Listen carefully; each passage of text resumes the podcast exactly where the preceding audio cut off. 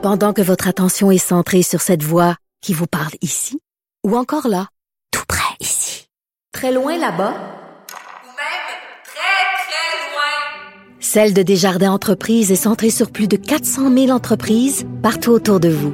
Depuis plus de 120 ans, nos équipes dédiées accompagnent les entrepreneurs d'ici à chaque étape pour qu'ils puissent rester centrés sur ce qui compte, la croissance de leur entreprise. Que point radio.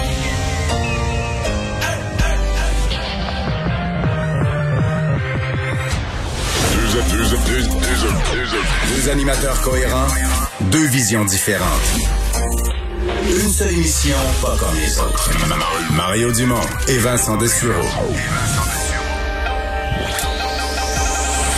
Cube, Cube Radio. Bonjour tout le monde, bienvenue à l'émission. Euh, on va avoir deux belles heures à passer avec vous. J'espère que vous vous portez bien. On va vous raconter cette journée en actualité. Évidemment, euh, il sera pas mal question là, du point de presse de Monsieur Legault, qui n'était pas un point de presse de, de grandes annonces, mais Vincent, il s'est dit quand même beaucoup de choses intéressantes pour notre printemps. Euh, y a quelques-unes sont d'application immédiate, entre autres pour Montréal et Laval. Oui, il faut dire peut-être euh, au-delà des grandes annonces, c'était quand même une conférence de presse un peu changement de ton parce qu'on vient quand même de confirmer que euh, les chiffres baissent là et on a un bon bilan aujourd'hui, évidemment avec une grande prudence, mais on sentait euh, Monsieur Legault beaucoup plus optimiste, ce qui amène d'ailleurs à annoncer que pour Montréal et Laval, à partir de lundi prochain, le couvre-feu est repoussé à 21h30. Je pense que pour... il revient à 21h30. Oui, exact. Il revient, mais euh, je pense que pour il, les Montréalais... Il a carrément avoué que c'est une crainte qui ne s'est pas matérialisée. Mais certains diront c'est peut-être justement parce qu'on a fait euh, peut-être un excès de prudence, mais qui a amené euh, les chiffres à ça, moins de 200 aujourd'hui à Montréal. 195 cas, c'est très bon. Par contre, dans plusieurs autres régions, à part bon pour en fait capitale nationale, je te dire Appalaches pour une partie, on pourra retourner les enfants du primaire en présentiel en partie, mais ça s'applique pas partout. Je vais vous donner les détails tantôt. Évidemment, ce premier décès relié à AstraZeneca. Et on va rejoindre Paul Larocque tout de suite. C'est le moment de joindre Mario en direct dans son studio à Cube Radio. Salut Mario. Bonjour. On a beau dire, tu sais, la loi de la statistique, à peu près une chance sur 100 000 d'avoir une complication grave euh, suite à l'administration d'un vaccin, celui d'AstraZeneca en, en l'occurrence. Mais dans, les souliers des membres de la famille de cette dame de 54 ans euh, qui, est, morte là, au Québec ici après avoir reçu, enfin, de thrombose consécutive euh, à, à l'AstraZeneca. Euh, Mario, c'est évidemment d'une tristesse euh, inouïe. C'est pas, c'est pas, on a beau se dire au niveau de la statistique, mais ça, ça vient de nous frapper en plein front. Là. C'est évident. C'est évident. D'ailleurs, je me souviens d'avoir dit cette phrase-là en parlant justement des, risques. C'est un risque d'un sur 250 000 ou d'un sur 100 000. En mathématiques, c'est un risque qu'on appelle infinitésimal. Mais si c'est toi le 1, ça devient un risque gigantesque. C'est évident. C'est euh, la, une tragédie. Bon, euh, quelqu'un qui veut remettre ça en perspective aujourd'hui, dit si tu prends juste ce groupe d'âge-là, les 50-59 ans, il y a eu environ 200 décès de la COVID depuis le début de la pandémie. Puis là, je parle pas de gens qui ont été gravement malades, qui ont subi des conséquences. Je parle strictement des décès. Fait évidemment, si tu vaccines, si, si tu avais eu, mettons, le jour 1, des, des vaccins AstraZeneca, tu avais vacciné tout le groupe, bon, selon les ratios, tu aurais eu à peu près 10 décès mettons, mettons malchanceux, même peu de moins que ça, euh, peut-être 10 personnes malades, peut-être eu 2-3 décès versus 200. Donc, euh, quand tu le fais comme ça, tu dis si on avait eu le vaccin le jour 1, on aurait évité euh, bien des décès. Mais quand ça arrive, ça reste une campagne de vaccination, ça reste une campagne qui est là euh, pour protéger les gens. Et bon, ce vaccin AstraZeneca, évidemment, porte un risque. On n'a pas voulu gaspiller les vaccins. on est à court de vaccins. Probablement que si on avait eu, si on avait une usine de Pfizer à Longueuil, probablement qu'au Québec, on n'aurait pas, on n'aurait pas utilisé d'autres vaccins. Mais on faisait quand même la balance des inconvénients qu'on protège plus de gens. Sauf que pour la famille, j'imagine pour la famille de cette dame-là, euh, qui, qui, qui, a notre âge, c'est, c'est, toute une claque. là. C'est toute une... Difficile, disons, de, de se réconcilier avec les, les statistiques et avec l'intérêt de la collectivité. C'est clair, clair, clair on verra l'impact de ça. Et c'est important, j'en discutais avec Diane Lamar il y a un instant, d'être attentif pour ceux et celles qui ont reçu l'AstraZeneca, être attentif, euh, entre autres choses, à les, premiers signes en cas de hmm. thrombose à surveiller. Oui, parce que les, les, quatre, les quatre premiers cas au Canada de personnes qui avaient été vaccinées AstraZeneca, qui avaient eu des thromboses, on semblait quand même satisfait au niveau hospitalier. On les avait traités une journée ou deux, retournés chez eux, se portaient ça, bien, ouais. exactement, Ouais. se portaient bien. Et là, cette dame n'est pas passée à travers. travers.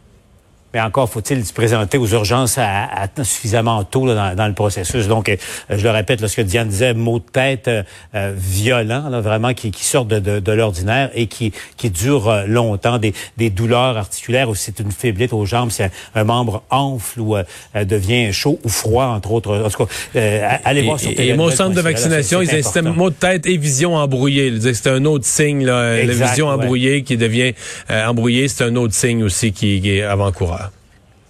Difficultés respiratoires également, mais de toute façon, euh, allez sur euh, tvanouvelle.ca là pour euh, euh, davantage d'informations. Bon, euh, nos sympathies à, à la famille de cette de cette dame. Euh, Mario, bon. Quelques assouplissements annoncés aujourd'hui, pas beaucoup, mais le couvre-feu à Montréal qui et à Laval qui revient à 21h30, euh, réouverture lundi des, des écoles primaires là, quoi, à Québec et sur la rive sud de Québec, ça touche pas la Beauce euh, ni euh, l'Outaouais.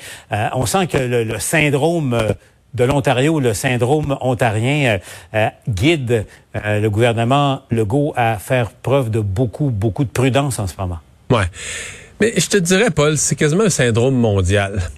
Euh, les gouvernements, là, tu sais, chat échaudé craint l'eau froide. je peux te dire que les, les gouvernements sont échaudés là, par euh, les vagues, puis euh, la deuxième vague qui s'est transformée en troisième, puis tout ça. Je regarde même au Royaume-Uni, si on considère que la moitié de la population, plus la moitié de la population est vaccinée, euh, que le nombre de cas a baissé de façon spectaculaire, beaucoup plus qu'ici, etc.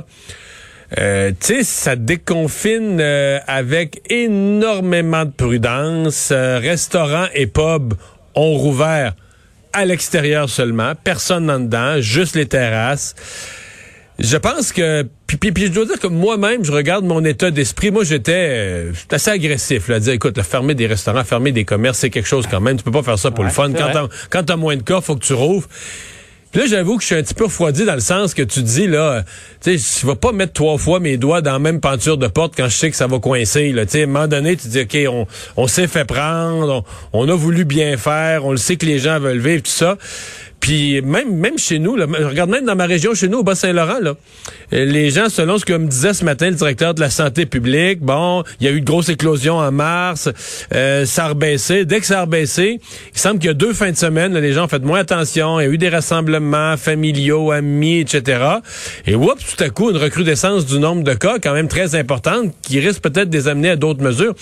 C'est super fragile. Les variants sont très, très, très contagieux. Alors, mon impression, c'est que, pas pour nous faire souffrir pour le fun, mais pour plus se faire prendre dans le même piège deux fois, les gouvernements vont euh, vont y aller avec euh, parcimonie. Puis je pense plus qu'on veut, je pense plus qu'on veut revenir en arrière. là. Je pense que quand on veut rouvrir, on veut rouvrir euh, pour de bon, donner un feu vert à des commerces, à des établissements. On veut le faire pour de bon.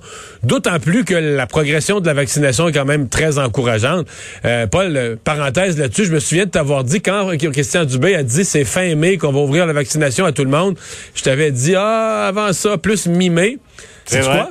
Ça va être avant ça. Je m'étais trompé. Ça va être en... D'après moi, euh, d'après moi, on est plus proche qu'on pense. Je serais pas surpris que dès les premiers jours de mai, euh, t'as entendu le discours aujourd'hui, on laisse une chance aux personnes handicapées, malades. Il y a quelques groupes, mais qui ne, présentement, les groupes, les personnes handicapées, les personnes malades, etc., là, des malades chroniques, même les femmes enceintes à partir de demain, mais ça ne semble pas même remplir toutes les cases parce que euh, mettons à Montréal, c'est des gros centres de vaccination, le stade olympique, euh, le palais des congrès. Il y, a, il y a plusieurs lignes de vaccination, du personnel efficace, de plus en plus entraîné. Tu sais, la machine à roule, elle peut prendre des gens, il reste des rendez-vous disponibles. Paul, je serais pas étonné qu'en fin de semaine, soit le 1er 2 mai, je serais pas étonné qu'on commence euh, dès le début mai. Peut-être pas dans, tout le Québec, peut-être des régions du Québec, mais pour Montréal, euh, je serais pas étonné qu'on ouvre au grand public. Donc, euh, la campagne de vaccination, elle, elle roule bien. Pour l'instant, elle roule bien. Puis ça, ça aussi, c'est l'autre bout qui est encourageant. Et la bonne nouvelle, c'est que c'est confirmé. Là, on va recevoir euh, l'équivalent, j'ai fait le petit calcul ce matin, là, 460 000 doses du vaccin Pfizer par semaine, juste Cette le Pfizer, ouais. par semaine à compter de, de, de, de début mai. Ça, ça aussi, ça, euh, ça va accélérer euh, évidemment la vaccination au Québec. Bon, Mario, je te laisse retourner à, à ton émission, puis on te retrouve euh, bien sûr au TVA Nouvelles. Au revoir. Euh, Mario.